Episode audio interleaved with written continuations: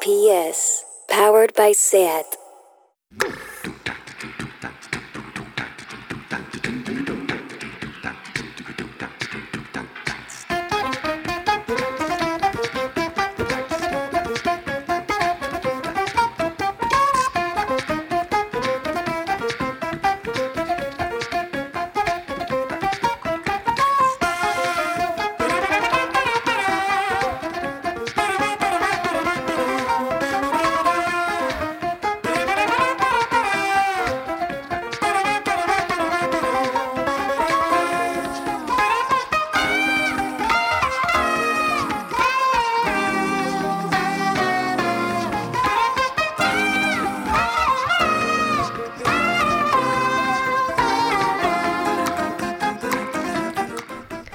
Bienvenidas a Tardeo, penúltimo tardeo de la temporada. ¿Quién lo iba a decir que íbamos a llegar hasta aquí? Yo no.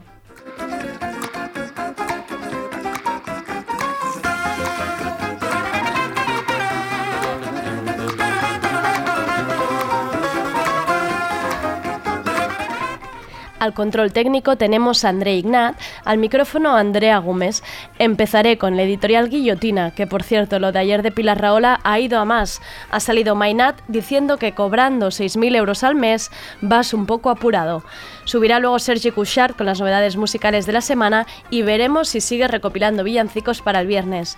Volvemos a tener a nuestro reportero Adrián Crespo dando vueltas por la calle. Ha visitado el Mercat del Clot a ver qué come la gente estas navidades. Adrián está muy preocupado por las modas alimentarias. ¿Dónde ha quedado el cóctel de gambas? Un reportaje de investigación sin precedentes. Y acabaremos con la queer agenda de Rubén Serrano. Hablaremos de la antología de relatos de narrativa queer Asalto a Oz. Y discutiremos también sobre Frozen 2. Los mejores temas siempre en tardeo. Bienvenidas.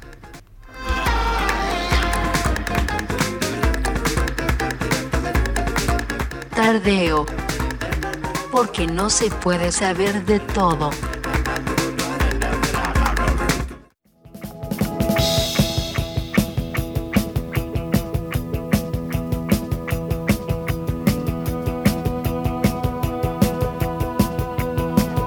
¿Qué ha pasado hoy?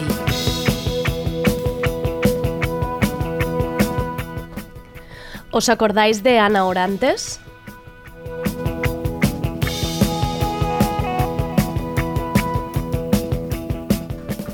Ana Orantes llevaba 40 años casada. Cuando tenía 60 años, el 4 de diciembre de 1997, se presentó en el programa de Canal Sur, de tarde en tarde, donde explicó en directo lo siguiente. Yo no podía respirar, yo no podía hablar porque yo no sabía hablar, porque yo era una analfabeta, porque yo era un bulto, porque yo no valía un duro. Yo tenía que aguantarlo, que aguantar que me diera paliza sobre paliza, paliza sobre paliza. Yo le tenía miedo, yo le tenía horror. Yo era pensar que eran las 10 de la noche y no había venido de trabajar, ya me tenía temblando como una niña chica. Fue el primer testimonio de una mujer maltratada en televisión. Llegó a explicar cómo su marido le daba una paliza, la reanimaba para poder seguir pegándola. Ana se había divorciado hacía cuatro meses, pero vivían en la misma casa, cada uno en una planta, así lo había decretado el juez. Días después de aparecer en televisión, su exmarido, José Parejo, la asesinó. Le dio una paliza que la dejó inconsciente, la ató a una silla y la quemó viva. Hasta 15 denuncias había puesto Ana denunciando los malos tratos de su marido. Hoy un profesor de segundo de la ESO ha tenido que declarar ante el juez porque el 25 de noviembre, el Día Internacional contra la Violencia hacia la Mujer, decidió proyectar en clase el testimonio de Ana Orantes para concienciar al alumnado. Los denunciantes han sido los padres de un alumno y Vox y Hazte han tardado medio segundo en apoyarlos. No podemos olvidar la valentía de Ana Orantes al hablar alto y claro de lo que antes quedaba de puertas del salón para adentro. Gracias a su testimonio se visibilizó la violencia de género por primera vez en televisión. Y es obvio, hay que concienciar a los adolescentes y jóvenes en las aulas. Debemos recordar a Ana Orantes. Y sí, cíteme a mí también, señor juez.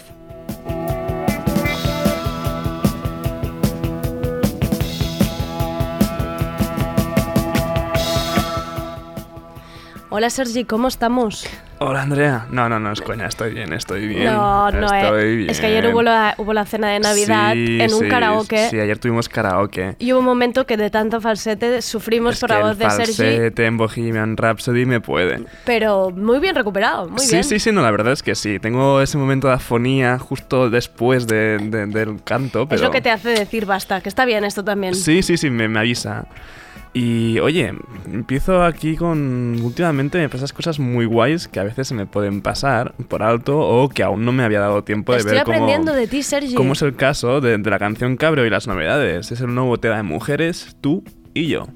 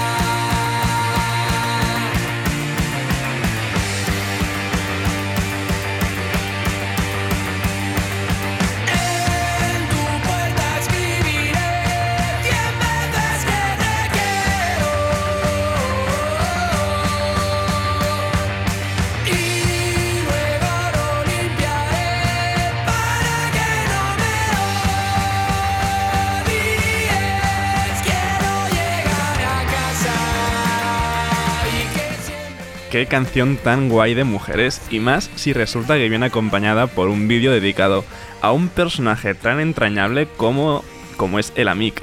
El Amic que nunca cruza la carretera, esa escultura, el caminante tributo a Gary que hay en la A2 cruzando el pueblo de Sidamón.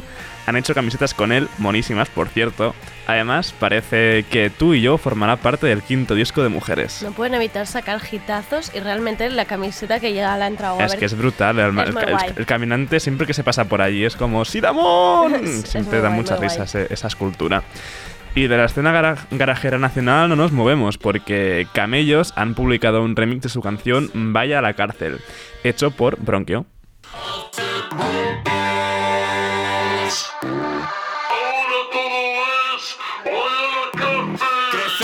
Los 90, perderse en los 80. Ah, ah. Los desconocidos no ofrecen caramelos. Ah. Porque ya no hay gente, gente con gafas y que le ha pasado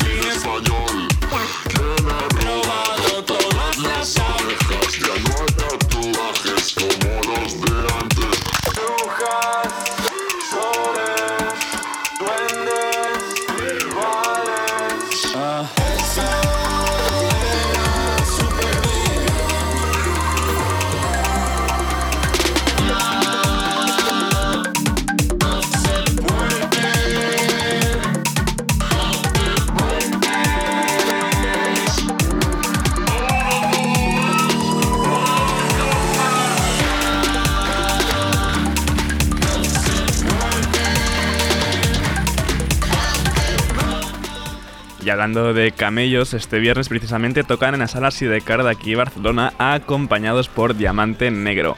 Vaya a la cárcel aparece en su último disco, Calle para siempre, y se han juntado con el productor jerezano afincado en Sevilla, Bronquio, para este remixaco. Está sonando muy bien. La verdad es que mola Bien mucho. por lo nacional. Todo lo que hace Bronquio me gusta bastante, es un, bueno, un productor muy interesante y de hecho lo vi en el Monkey Week que me gustó mucho.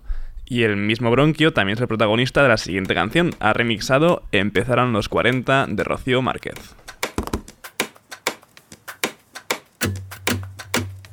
tan alabado y bendito.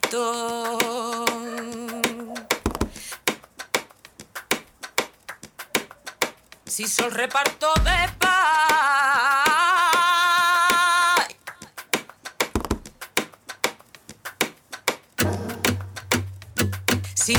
Sei sin izquierda, rojo más viene al rico, los pobres mamicé. Dando más viene al rico ya los pobres mamisé.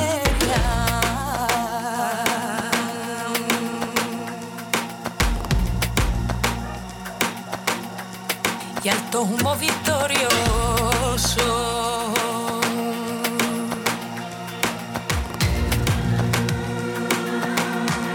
Y empezaron los 40, 50, 60, 70, 80, 90, 2000, 10, 20, 30 y otra vez 40. Entre hombre y calabozo, a usted. Qué maravilla de disco es visto en el jueves de Rocío Márquez y la canción Empezaron los 40 también lo es. Siempre mola mezclar música folclórica y de raíz con electrónica y experimentar un poco y este remix de Bronquio no ha quedado nada mal. No, no, muy, me gustaba. me voy a apuntar Bronquio. Bronquio mola mucho, en serio. Sello de calidad. Sí, sí, sí. Y creo que lo que va a sonar ahora es la artista más joven que ha sonado en Tardeo, Akasha Kid junto a Luis Amueva, si me miras.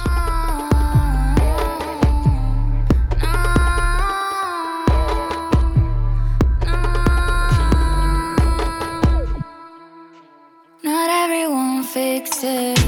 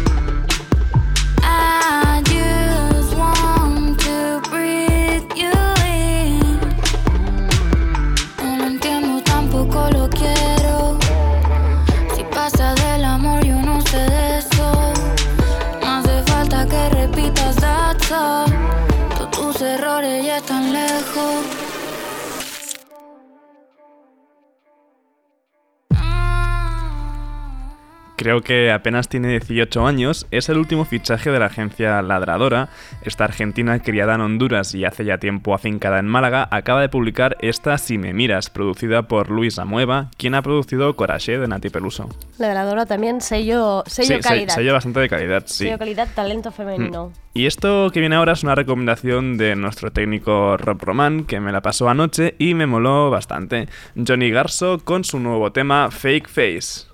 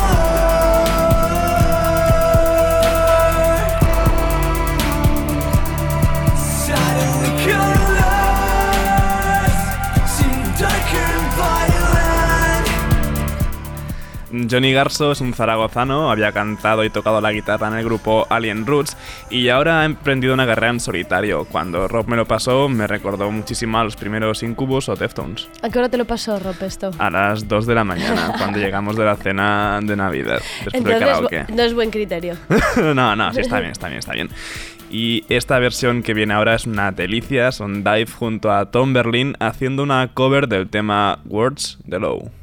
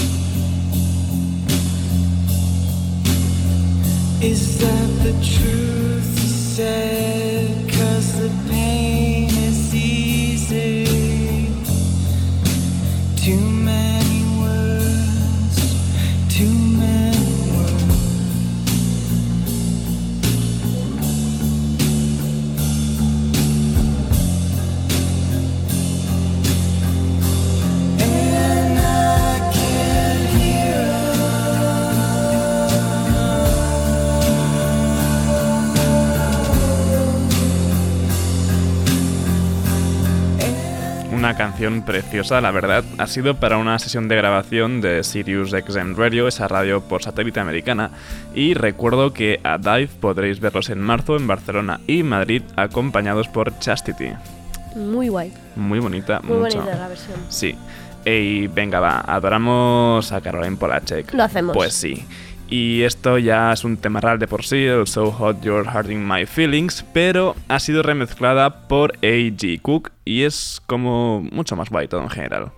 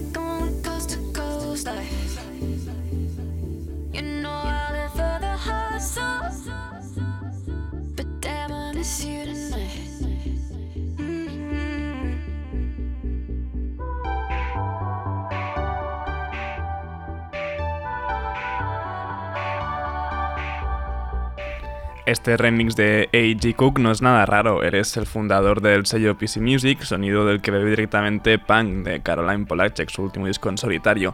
Y no solo eso, tanto A.G. Cook como Daniel Hall han participado en la producción de este disco, así que era lo Como más quedan natural. familia, sí, sí. sí, sí, y mejor que quede entre ellos porque lo hacen la mar de bien. O sea que. Mola muchísimo, perfecto. sí, sí. Y esto ya lo he puesto, pero da igual. Aparte, sé que te gusta muchísimo. Te dejo, te dejo. Ayer se publicó en streaming el tercer volumen de la banda sonora de Watchmen, compuesta por Trent Reznor y Atticus Ross, y la versión que han hecho de Life on Mars de David Bowie es preciosa.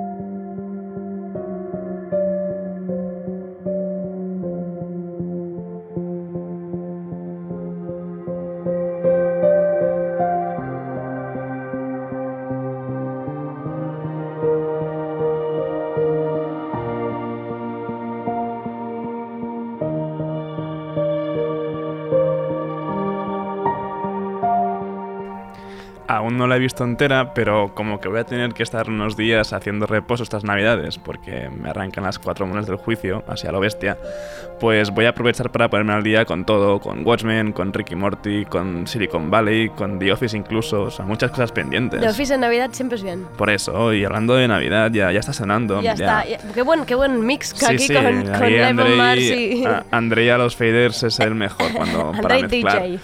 Ayer cerré con un productor danés versionando Silent Night y hoy cierro con otro danés y también con Silent Night. eh, Silent Night, eh, versionada por Trente Moller.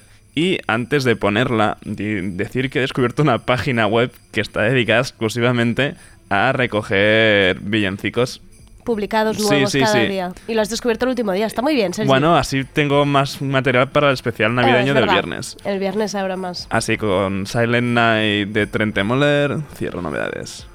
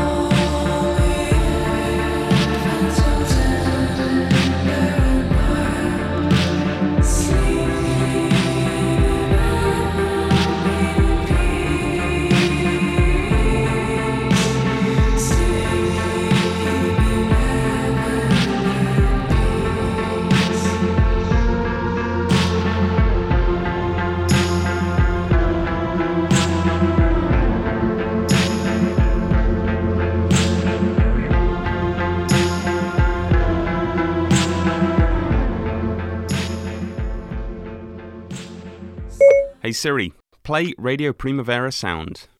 Okay, check it out. RPS, powered by SAT.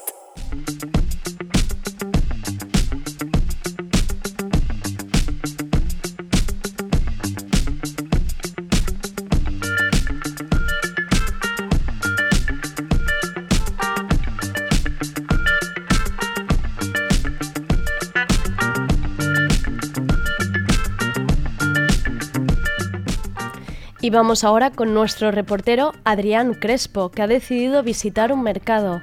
Para los millennials decir que no ha ido al Mercadona, sino a ese sitio donde hay puestos tipo carnicería, frutería, pescadería y comida de verdad. Veremos si las tendencias alimentarias han cambiado las comilonas navideñas. A ver qué nos cuenta Adrián. Adelante, report. Te fui a verte el Mercadona, yo soy una señora. Hola Andrea, ¿qué tal? Em, mira, hoy vamos a hacer esta cosa tan, tan bonita de, de- los magazines radiofónicos y televisivos cuando se acercan estas fechas, que es visitar un mercado de abastos. Eh, un mercado, el mercado del Clot, en este caso, en Barcelona. Em, y vamos a preguntar qué, qué es lo que come la gente eh, en Navidad, qué van a comprar, estas cosas. A mí particularmente me despierta mucha curiosidad el tema de las modas alimentarias. ¿Y por qué antes se comían algunas cosas que ahora ya no se comen? Por ejemplo, el cóctel de gambas. ¿Qué se ha hecho del cóctel de gambas? Pues esto voy a preguntarle yo a la gente por aquí. ¿eh? Venga, eh, qué tipismo más bonito, qué cosa. Vamos para adelante. No, rara, one little thing again. Just check time, I don't go back, que veo más de Bueno, pues nos acabamos de encontrar con Mercé, eh, que ha venido aquí a hacer la compra del fin de semana. Sí, eso. Para, pero como hay tanta gente y tanto jaleo, ya está uno atabalao. Pero, pero eso es por las fechas, por la Navidad o qué? Sí, sí, sí. Y bueno, y cada vez somos menos en casa y ya te- aquella ilusión tampoco ya no, no se tiene. Pero bueno, yo voy a casa de mi hija y allí ya lo celebramos todo. Y una pregunta que tengo yo respecto a la comida. ¿Ustedes co- comen lo mismo ahora que se comía en las Navidades de hace 30 años? No, no. ¿Por qué no? Ha cambiado el pica pica, el no sé cuántos, diferente. Entonces era el caldo siempre, siempre, y el pollo rustido y los canalones, pero también los hacemos, ¿eh? Los canalones y esto tampoco no. ¿Y por qué? Con lo rico que está el caldo, ya la gente no, no come. Yo sí, ¿eh? Yo en mi casa sí. El caldo de galés que mi yerno no lo perdona, pero mucha gente ya dice que no, que ¿Y qué pica pica hacen ahora? Bueno, pues ahora de, de todo. De, de- de- las yesquetas de pan con kiwi, con no sé qué, aquellos potecitos de mermeladita. Con kiwi, ¿eh? No, kiwi, no kiwi, de aquel otro verde. Aguacate o algo. ¡Ah, eso! El aguacate, que ahora mi hijo vendrá del Ecuador y viene con lo de los aguacates y yo no me acostumbro, digo, ya los compraréis vosotros, porque yo no sé si están verdes o están maduros. Y bueno, y haremos un poco de todo y, y qué se va a hacer y salud que tengamos. Vale, hemos parado aquí en un puesto, una pescadería. Con, eh, estamos aquí con, con- ¿Cómo se llama usted? Yo, Rafael Muñoz. Rafael, ¿qué tal? ¿Han cambiado los hábitos de, de consumo para la Navidad? ¿La gente come diferente ahora que hace 20 años? Pues sí, bastante, bastante. Son más, se lo miran mucho más las cosas y antes iban a, a- a llenar la mesa y ahora se lo miran bastante mucho más y son más, más concisos, más... Ah, porque falta, falta pasta, falta pasta. Bueno, se lo miran bastante, la verdad, y lo hacen acertadamente. ¿Qué quieres que te diga? Sí, sí, lo- se lo miran y lo aciertan. Van, van, van con ojo. Las cosas como se llaman. O sea, un, un plato típico de hace de las Navidades de 1990. En 1990 eran los típicos langostinos y ahora se ha pasado a la gamba langostinera. Y se ahorran bastante dinero, la verdad. ¿Y la gamba langostina, que es una gamba disfrazada, qué es? Es gamba que viene de la Argentina y antes el langostino pues venía de aquí mucho de San Carlos de la Rápita, de Vilanova y de por aquí. Pero se pagaba el gusto y las ganas. Es mejor el langostino. El langostino de aquí que la gamba langostinera. La gamba langostinera viene de la Argentina. Bueno, estamos aquí con Javi y Nuria que están parados delante de un mostrador de quesos. Van a comprar algo para, para la Navidad ya. Oye, ¿qué, qué soléis comer en, en- en casa de vuestros padres para Navidad? ¿Qué- ¿Cuál es el menú típico, clásico? Bueno, mi madre siempre hace pato. Sé que no es nada típico, pero siempre hace pato. Pato, ¿eh? ¿Cómo lo hace? Sí, no, son estas, bueno, son, Pato Pekín. ¿no? no, son las cuchetas estas que ya vienen como con grasa, entonces las pone al horno y Usete es un muslito. Un mus- Exacto, y pone y entonces las pone al horno y es como el plato de Navidad. No es nada típico, pero nos gusta mucho. ¿Y lo ha hecho siempre o, o es una moda nueva? No, no, lo he hecho siempre toda la vida. ¿Y en casa de tu padre? Eh, por San Esteban hacemos un poco de mezcla, hacemos un poco de pollo relleno típico y luego un poco de marisco, normalmente un poco de bocas o gambas, depende de lo que mi madre engancha en la pescadería. Y los típicos canelones ya de aquí en San Esteban y Cataluña se muchos canelones con las obras, ¿no? Eso a veces lo hacemos en, en Navidades cuando, como vamos alternando, a veces lo hace por parte de mi padre la, la familia, hacen canelones con la típica sopa de escudella y demás. Y nuevas modas, aquello, comidas más exóticas. mm, Es que está- estamos hablando hoy un poco de eso, de cómo, de cómo han cambiado las, la- los platos, los menús en, en las casas de Navidad. Bueno, supongo que de momento como, como las familias son las tradicionales o aún las nuevas generaciones no han empezado a, hacer, a ser ellos los que asuman digamos, las, las comidas, al menos en, en nuestras casas creo que aún no. Pero supongo que cuando nos toque a nosotros ya asumir más ese rol, supongo que ya innovaremos un poco. Pero... Unas pizzas al horno y para adelante. Hombre, esperemos que no, porque a lo mejor no las tiran por la cabeza, pero, pero algo, algo habrá que... algo habrá sería muy cómodo poder hacer unas pizzas. Vale, oye, pues venga, gracias, os dejo aquí comprando. Vale, hasta luego. Qué bonito me está quedando esto, Andrea. Si es que podría estar yo hoy con Lana Rosa o con, o con Susana Griso. ¿eh? Fantástico. Vamos a seguir preguntando a las personas humanas que hay por aquí. ¿Usted ha visto cambiar la- las, lo- las costumbres de la, de la gente en la mesa, en los banquetes de Navidad, o, o sigue comiendo? A ver, hay gente que sigue comiendo lo normal y hay otras que van introduciendo cosas nuevas, pero bueno. en ¿Cómo qué? ¿Qué es lo más raro que le han pedido? ¿Es una frutería esto? ¿Qué, es lo más raro que le han pedido? A ver, eh, lo, lo más raro no hay nada porque ahora yo ya lo conoces todo. Pero bueno, cositas de esas, los arándanos para hacer las ensaladas, los aguacates, eh, eso no- es normal, pero para el día de Navidad sale un poquito de lo corriente. Los mangos para hacer ensaladas de, de fruta, o sea, cosas de esas, ¿vale? Ensalada con arándanos. Mire, una cosa nueva que, que aprenden. Arándanos los pones así sueltecitos por encima de decoración y entra por los ojos. Calla, que hay un, hay un Papá Noel aquí. Hola, hola, buenas, hola, buenas tardes. No, buenas tardes. Buenas tardes. ¿Qué está usted, qué está usted haciendo ahora mismo en el mercado, señor Noel o señora Noel, señora Noel?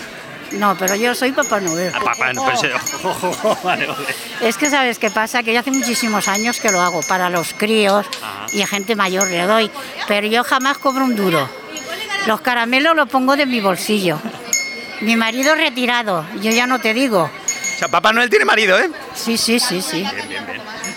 A ver la campanita. ¿cómo? Estupendo. Oiga, ¿y, y qué, qué come usted en, en su casa para Navidad? ¿Qué hacen allí en Laponia? ¿Qué es lo que comen? El plato típico de...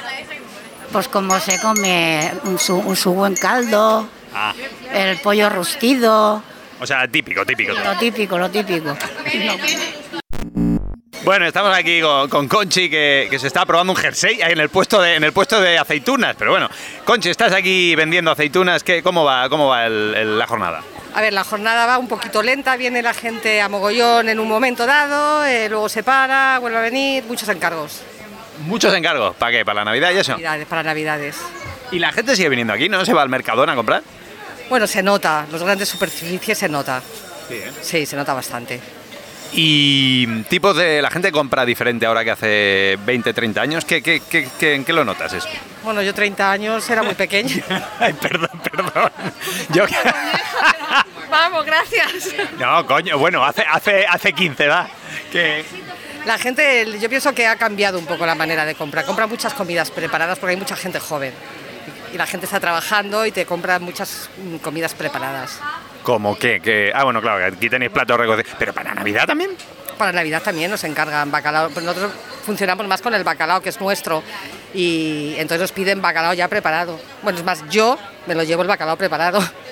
Somos más vagos que la chaqueta de un guardia, ¿eh? Eso sí. No tenemos tiempo. Si queremos estar con la familia tenemos que sacarlo de algún sitio.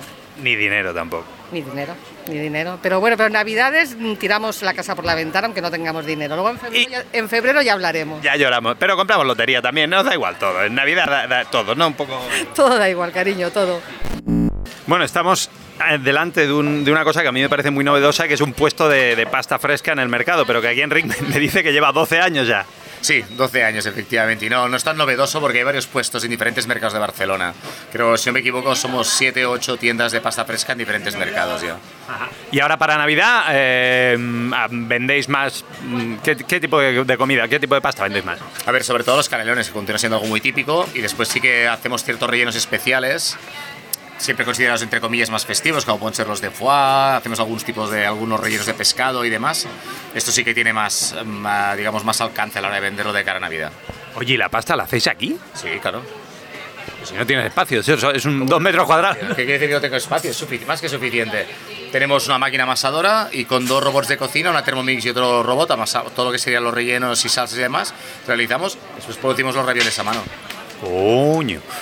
Oye, y la- bueno, claro, aquí la- esto en, el- en el- en lo- en las grandes superficies no hay establecimientos de este tipo. Supongo que a vosotros os da un poco igual que la gente vaya al Mercadona, porque para esto va a venir aquí. Bueno, a ver, eh, competencia en lo que son supermercados ya hay, porque de hecho hay varias casas de pasta famosas, no diré marcas, pero es igual que en los supermercados hay, incluso hay muchos supermercados que tienen marca blanca, pero claro, al final lo que te tiene que diferenciar, lo que sobre todo nos tiene que diferenciar a los mercados en general, no solo las tiendas de pasta fresca, es el producto, la calidad del producto. Que esto no- nosotros no podemos competir con precio, pero sí que podemos competir con la calidad. Sí, Andrea, yo confieso que que piso poco los mercados. Quizás es la primera vez en dos años que, que entro a uno. Así es la vida, tú. Calla, que aquí hay otro Papá Noel, diferente al de antes, y un elfo también. Pero este viene con elfo, viene con, con, con guardaespaldas. Vengo con ayuda, claro, vengo con ayuda, por supuesto. Ah, Estamos hablando de la comida de Navidad típica. ¿Qué, en, en Laponia sois de tradiciones. ¿Qué coméis en- para Navidad, para San Esteban? ¿Cuál? En Laponia nos gusta mucho el pam tumacat. Ya está. Sin nada más, sin nada. Ni, ni una anchoa enfrente. Anchoas, no somos de anchoas nosotros. ya está. Y, y para San Esteban, Y yo, es que a mí me gustan mucho los asados. Caramba, claro, de reno. De reno, bueno, de reno son amigos míos, es un poco, un poco me pones una tesitura un poco... Bueno, Pero bueno, yo soy muy de carne. Está bien. Y, no, y en los últimos años han, habéis, mm, digamos, introducido nuevas tradiciones en la, en la comida, aquello, mm, cosas más exóticas. Por supuesto, ahora eh, vamos comiendo cosas más fit. Estamos intentando, yo sí, sí, es que con esta barriga cada vez ya lo llevo peor. Un figurín estás hecho, ¿eh? Bueno, bueno. ¿Quién te ha visto y quién te ve? Ahí, por eso está- estamos ahí, mm, que si cosas veganas, yo, me acabo de, yo no me acabo de acostumbrar, ¿eh? No, no, no, ya. Bu- Bueno, al final acabaremos todos en esa senda, ya verás. Oye, va, tú, que esta gente quiere irse, a mí me está entrando hambre y me voy a comer un bocadillo de lacón en el primer bar que me encuentre. Eh, escúchame, ya hemos visto que aquí dinero para langostas y para langostinos, mm, poco. Ahora, la sopa de galets y el pollo relleno, como no son excesivamente caros, pues se siguen, se siguen comiendo. ¿eh? Eh, dicho lo cual, mm, la comida de Navidad, la cena de Nochebuena. Andrea, mm, ¿qué hacéis vosotros? No tendréis un asiento, una silla para mí. Eh, mm, otra pregunta, ¿hay cena de Navidad para de tardeo? Y aún otra pregunta más, ¿hay lote para los colaboradores de tardeo o no lo hay? Estas son algunas de las preguntas que se hacen nuestros oyentes. Eh, dicho lo cual, mm, me despido por este año. Felices fiestas, próspero 2021 y nada, hasta otra. Venga, un beso y a comer bien. Radio Primavera Sound.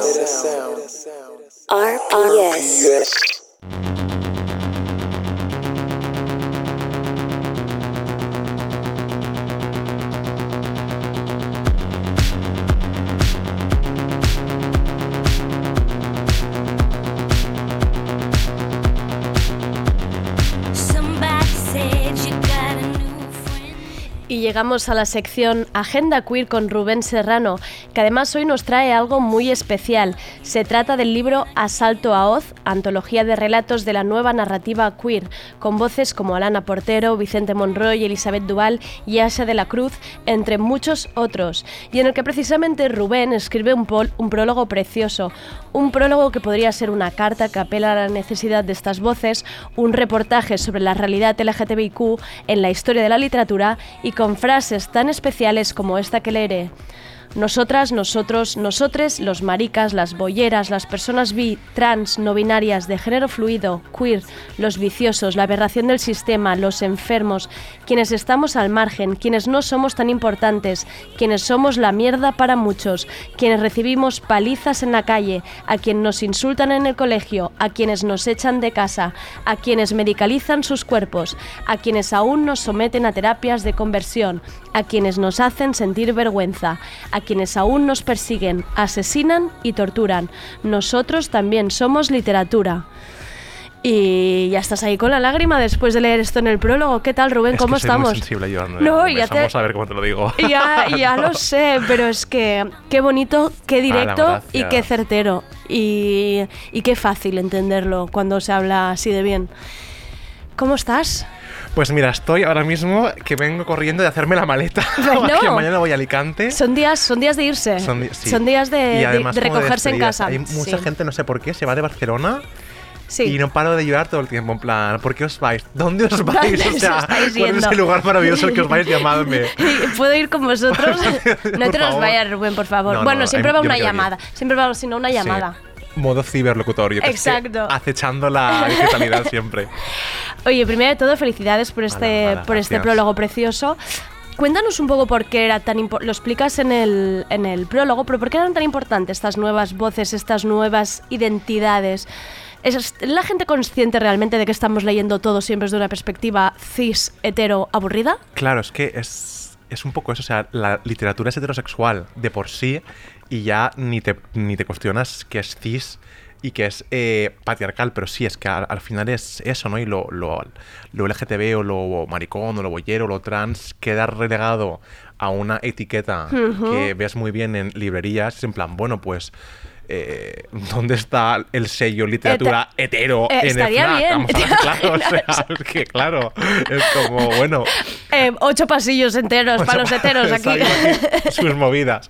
No, pero en el sentido de que, o sea, creo que también es una forma de, mm, de romper y decir que estamos aquí y que lo nuestro también es eh, literatura y que no es menos literatura Claro. porque hay algo homosexual o una persona que se cuestiona su identidad de género o, o- o yo qué sé qué es, que no, no es menos, ¿no? Y por ejemplo, un ejemplo que se me que se me venía muchísimo al escribirlo era em, Permagel de Ujú. Baltasar, que fue como la relación de las letras en 2018, la- de las letras catalanas, y es como, wow, claro, y, y- y no, no pasa nada y nadie se pregunta nada, sino pues sí, porque también es una, una historia, ¿no? Entonces creo que el contexto es muy diferente al de... mm, o al del franquismo, ¿no? O, a- Claro. o al de al de los 90 y tal, que no estaba no silenciado, pero estaba como aún muy como en el rincón, ¿no? Y estos últimos años, a partir del 2000, sí que ha habido un boom en, en el sentido de las, eh, las editoriales tienen menos miedo a, porque ya hemos llevado creo que hemos llegado a un proceso también de normalización, o no, no esa palabra horrible, de, de igualdad más o menos social. Estamos entrando poco a poco y hay eh, menos miedo a presentarlo dentro de historias, bueno, no sé, pienso por ejemplo en el Mala Herba de Manuel Javois o, o Cuerpos Malditos de. Lucía Pascaran, ¿no? Pero sí que es cierto que aún estamos ahí como muy reducidos a etiqueta y a hashtag Ya. y creo que es una forma de, bueno, estamos aquí, empezad a, a entendernos y verlo en el pasillo de una, de una gran librería al lado de, de- de- de premios, pues como planeta, dices, vale, Ya. ya, ya, ya hay más o menos un entendimiento de que no estamos en un rincón y no somos una sombra, ¿no? Y mm, justamente es que, o sea... Yo sé, mira, lo voy a rajar porque me encanta raja, rajar. raja, por favor. Me hicieron una entrevista hace poco a raíz de este prólogo eh, y una de las preguntas que, es que es en plan, aquí viene el sesgo desde el que miras la realidad. Una de las preguntas que me hicieron fue, bueno, pero en el libro habrá sexo, ¿no? Porque eh, gays, lesbianas, ¿cómo? tal. Ah, no, y yo, no. bueno, en, el, en un libro heterosexual también hay sexo. En plan, Sí, no sé. Es que, que, que no somos morbo, porno, colega, que es que claro, sí que es eso. Pues hay sexo en, en- en el libro, claro que hay sexo en, en el libro, pero también hay soledad, ¿no? Claro. Y hay dolor y, y están los, tus problemas que tú tienes por ser heterosexual. En plan, es que es todo igual, o sea, no, no, no se altera la, la ecuación por acostarte con Claro. persona o porque tengas otro género diferente al que te asignaron al nacer. No, y además, también a partir del prólogo que contabas, a pesar de que hayan cambiado las cosas, ¿no? Parece que mm, haya sido necesario ir como a este libro y juntar em, los relatos aquí como si fuera un espacio más seguro, ¿no? Para hablar, en Mm. plan, con más tranquilidad, más seguridad, más, más comodidad de poder hablar de lo que uno quiera, ¿no? Total, sí creo que es un safe space en el sentido de aquí todas nosotras eh, nos entendemos y sabemos de lo que hablas y sabemos lo que es eso porque yo he pasado por ahí, ¿no? Creo que, por ejemplo, algo muy claro es que hay una, hay una apuesta clara por lo no binario, ¿no? En plan, eh, creo que es el, el relato de Oscar Espírita que habla con la E mucho tiempo y es como, vale, esto aún afuera a la gente le choca la Claro, cabeza. eso tienes que Pero tú explicar, igual claro. por dentro pues piensas, yo qué sé, qué es masculino y femenino, qué narices es, qué, qué, qué, qué corsete es este, pues no lo sé y te sientes más cómodo pues con un todes, ¿no? Y no pasa nada. Entonces creo que sí, que es un poco ese, ese lenguaje de aquí nos entendemos, ¿no? O el, o el decir explícitamente, bueno, pues igual... mm, Dentro de los espacios L- LGTB también hay eh, transfobia, ¿no? En plan, tú piensas que soy hombre por mis genitales, pero es que no soy un hombre por mis... En plan, es- creo que también es que, es- y, y que está muy bien que se hable, ¿no? Y que se remarque que, que los genitales no, no, no marcan tu género y que es una idea que nos tenemos que empezar a borrar ya. Y, es- y está bien que en este espacio se hable sin que ninguna figura externa, sin que ningún editor, sin que ningún revisor te diga, ay, ojo, es que esto, ojo, no, no, es que es- esto no es polémico, es que esto es lo que nos pasa día a día, a ti no te pasa porque tú no, no lo sientes, pero esta es mi realidad, lo que tú me cuentas en este otro libro me la trae al, pa- al papairo, porque me va lejísimos, pero esto soy yo y esta es mi vida, y esta es mi movida. Claro. ¿Qué, ti- qué- así rápido y cerramos con esto, ¿qué, qué temas encontramos en los relatos ¿Qué, y qué autores? Pues mira, creo que el tema trans para mí creo que tiene mucho peso porque creo que se habla cada vez más de una forma más explícita porque antes quizás eh, con el tardofranquismo y el posfranquismo eh, estaba muy tapado, había muy muy muy poquito y O aquí muy yo creo- estereotipado, ¿no? También. correcto, correcto.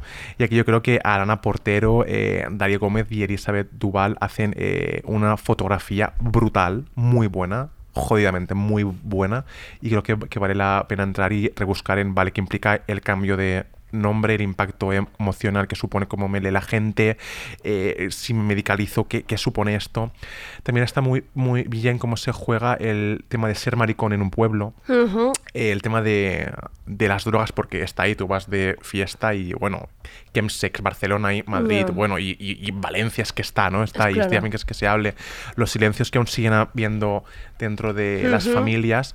Y también creo que es muy interesante el cuestionar, ¿no? Y el cuestionar el binarismo y la heteronormatividad y vale, sí, soy presidente del gobierno, pero ¿qué estoy repitiendo a pesar de tener un cargo? ¿no? Creo que todo esto se junta aquí porque es un poco lo que nos pasa ahora mismo en pleno 2020 ya, ¿no? Entonces es esto, no es no vas a ver un- un- una cosa que pienses, buf, es que esto parece de los o- 80, no, es que esto pasa right now y te pasa a ti y sabes lo que es. Buenísimo además para arreglar por navidades, porque esto en la más, ¿eh? asalto a, Asalto a la a familia y te mira, te ahorras unas cuantas explicaciones, también Es te que, lo pues, digo. es verdad, también es verdad. Eh, sí, te, te- totalmente. te ahorras alguna, alguna conversación incómoda. Mira, pues mira, ya está, cae esto. ahí debajo del árbol y pim pam. Exacto. Y ya lo Así tenemos. es. Y ya lo tenemos. Oye, ¿y ¿qué más? Vamos a sección Gumet. Ay, me encanta gomet. Venga. Sabes que lo- me, me lo gozo. En los últimos Gomets de 2019. Los últimos gomets de 2019. Venga. Exacto, pues el, el gomet rojo de mal, fatal. eh, Sí. Vamos a ver cómo te lo digo. Partido Feminista de España. Eh, bueno, pues justo, es que justamente la última age- age- agenda lo que hicimos fue reivindicar que la lucha feminista y la GTB siempre han ido juntas, ha sido un éxito. Y aquí tenemos los comunicados y los artículos en medios eh, del sobre el partido feminista con un discurso abiertamente transfobo, hablando de lobby gay, eh, cagándose en la ley trans, y es en plan, es que justamente esto es lo que hace que las personas trans sigan teniendo malestar Claro. porque estás anulando su existencia. No, mm, ya, ya no solo eh, Lidia Falcón y el partido feminista, es que las personas trans existen. Los No, menores trans además es que te sientes como si fueran rebotando de un lado a otro, porque en un lado no me quieren, en el otro también molestan porque es que tu discurso me molesta y es como, ¿tú crees que hay que ir empujando a Mm. La gente plan, así de un lado a otro? Hay que escuchar a la, Lidia la gente. Falcón, Así ¿eh? que punto rojizo. Gumet rojo en la cara. rojo, que además debería aprender del Gumet verde, eh, que es Elsa, la niña trans de 8 años que dio un discurso preciosísimo y muy certero en la Asamblea de Extremadura. Ocho años, Ocho ¿eh? años. Es eh, que esto es una locura. Claro, es que es pero es que nadie ha... Más madura eh, ella. ¿Cómo decírtelo para que, para que te pete la, la- la cabeza? Nadie ha adoctrinado a esta, a, esta, No. a esta niña. Esta niña es así. Y se, y- y se ha sentido niña toda su vida. Entonces tú no puedes anularle eso, ¿no?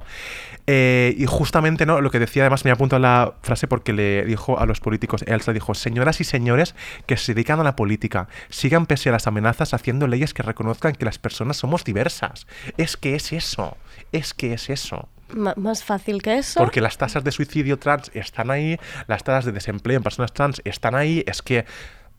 Vamos a ver, vamos a ver. Bueno, Elsa, gracias. Y Bueno, hablando de Elsa. hablando de eso te iba. Hablando Qué bien Elsa, ligado te lo has es traído que tú esto. dirás, esto estaba, esto estaba, Esto estaba preparadísimo. esto estaba preparadísimo, ya te digo. Bueno, pues os traigo lo que más nos gusta y nos gusta, que son confabulaciones, conspiraciones, eh, mm, teorías y todo lo que sabías que no te hacía falta, pero, que sí te hacía falta. Pero si queremos saberlo. Bueno, antes yo, yo quiero saber si sois fan o si habéis visto Frozen 2 Sí, o... la he visto. Y soy muy fan, pero regulinchi con la 2. Ya. Luego te lo digo. Vale, bueno, luego me lo rajas luego bien. rajo un poco. Porque vamos a ver, vamos a ver cómo. An- Antes que nada, esto no estaba en el guion, porque aquí estoy para saltármelo. Mm, Señores de Disney, Venga. hace unos años Frozen 2 nos la cantó, eh, o sea, la, la canción de Let It Go la cantó Idina Menze, la versión Gisela y Sí. Demi Lovato hizo una versión. Sí. ¿Por qué me hacéis ahora que Bisbal y Panigan de disco no, no le deis a señores canciones que, que justamente es la liberación de Elsa? Por es favor, muy ¿cómo te lo digo? ¿Pero qué que es no sé esto, quién, tío? el brainstorming ahí en Disney, no, No sé cómo no, fue. Es que no sé- fatal. ¿Cómo debe estar Bisbal para, esta, para haber empujado a Gisela Ah, exactamente, eh, balcón abajo, eh? Es que Ojo dale a Gisela el lo que es de Gisela, Exacto, jolín. es que- Bueno, al caso, que, me- que me lío. Bueno, si alguien de aquí no ha visto Frozen 2, ya te digo que o una de dos, o le das al mute ahora mismo, o te vas al cine nada más salir porque te lo vas a pipar. Bueno, vamos a ver, Frozen 2. Aunque te digan que no, Frozen 2 es una película le- abiertamente lesbiana y no pasa Ya nada y se dice así. Aunque Disney es mucho de, de sí, sí, pero después la patita la No, esconde y no, no, además es justamente todo el mundo está diciendo que esta mujer es lesbiana y, y- y el subtexto está ahí y es, y es evidente. ¿Por qué no nos haces caso? ¿Por qué Pues no- aquí te digo yo pruebas Vale. Venga. que confirman todo esto, Que sí que es- Andrea vale, Gómez. venga. Vamos a ver. Bueno, esto empieza. Bueno, lo siento, pero los spoilers lo pasa a comer. Avisados estáis. Todo empieza porque ella, Sí. Elsa, oye todo el tiempo voces de una mujer en su mente. Sí. Uno. Dos. Uy, parece el cruzadito y el. No. Dos. De tanto escucharlo, ella se va. Canta, canta en medio de la noche y dice, mira, me voy hacia lo desconocido a, esc- a escuchar esta voz en plan, a ella ya Ah, Me voy a saber qué Vale, es esto. me voy a- me voy ver qué ¿no? hay.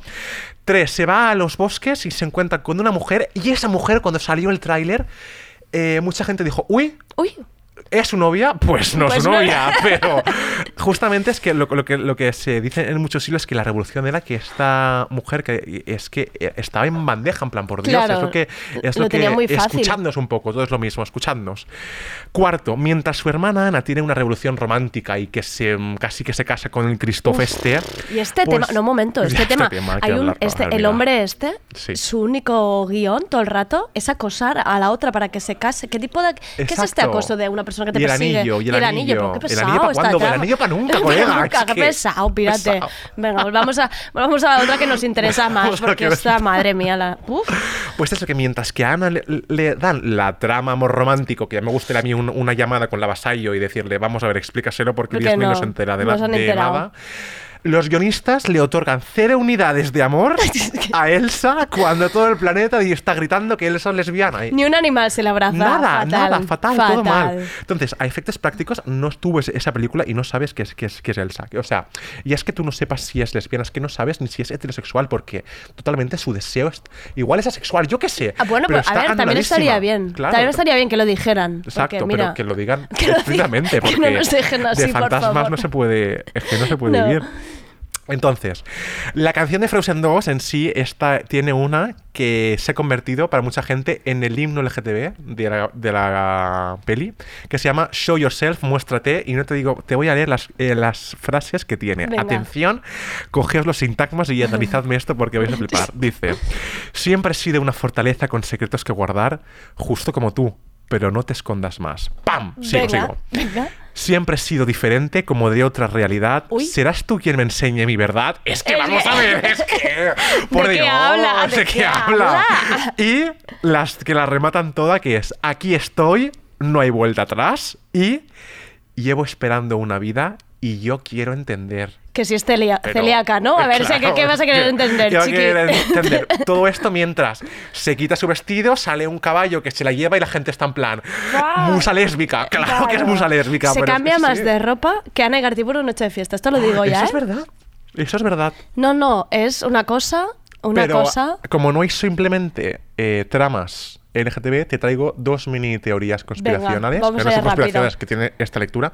Una es la anticolonial, y te lo resumo así, que justamente es como que los abuelos de Elsa y Anna hicieron algo en, una, en un bosque con una comunidad indígena y todo se cree que fue bien. Pues al final de la película se descubre que mm, no fue tan bien y que hubo un poco de sumisión y de violencia de derechos humanos. Entonces hay un artículo en Cuarto Poder brutal que se llama Frozen 2, lectura política para adultos. Ah, mira, qué y te lo esto. explica en plan que Frozen 2 es para niños, sí, pero si tú vas con ojos de adultos ves claramente ¿En qué se la trama anticolonial que tiene. Muy, muy buena esta, ¿eh? Y una de mi cosecha porque es evidente, porque yo veía Frozen 2 y decía, jolín, es que esto está ahí Greta Thunberg todo el Está tiempo. ahí detrás, normalmente está detrás de todo, la Está Greta. de todo, está ahí, Greta. está Hasta esperando. Frozen 2. Porque justamente el poder de la película es... em, Escucha la naturaleza, no puedes someter a la naturaleza, no puedes retenerla. Pues vamos a ver, joder, a ver si escuchamos ya de una vez a la naturaleza. ¿Me entiendes? Bueno, tenía aquí yo una cosa que eran los propósitos de 2020 y me lo cargo con un. Mi propósito de 2020. Uno, vamos uno a solo, uno. porque no puedo más. Venga. Es dejar de ver películas de señores. Ni, Vale. ni joggers, ni, Ni tarantinos, mierdas. ni mierdas, ni tal. Y. ¿Ya has visto retrato de una mujer en llamas? Sí, pero creo que lo voy a ver otra vez. Ven, yo también, por Hombre, favor. Y quiero más cosas como Booksmart, que, que la, que la hemos comentado tú y yo por Instagram un Empo- montón. empollonas. Empollonas. Venga, la y tenéis que no ver. nos da tiempo a hablar de historias de matrimonio, pero yo emplazo aquí porque hay que hacer engagement a que mañana escuchéis Ciberlocutorio. Sí, no te digo se más. habla de esto. Esto. y bueno, ya para terminar el año, os traigo una canción de Alan Neil, que es, ojo, me, me flipa esta mezcla. Él hace tecno, flamenco y electropop con esencia queer. Sacó el- Vaya. no, no, muy muy guay. Sacó hace poco su álbum que se llama El Desarraigo y yo me despido con esta canción para el 2020.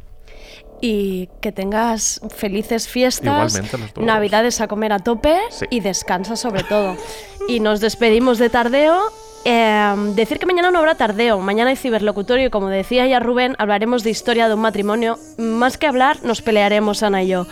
El viernes volvemos, último tardeo de la temporada, qué nervios.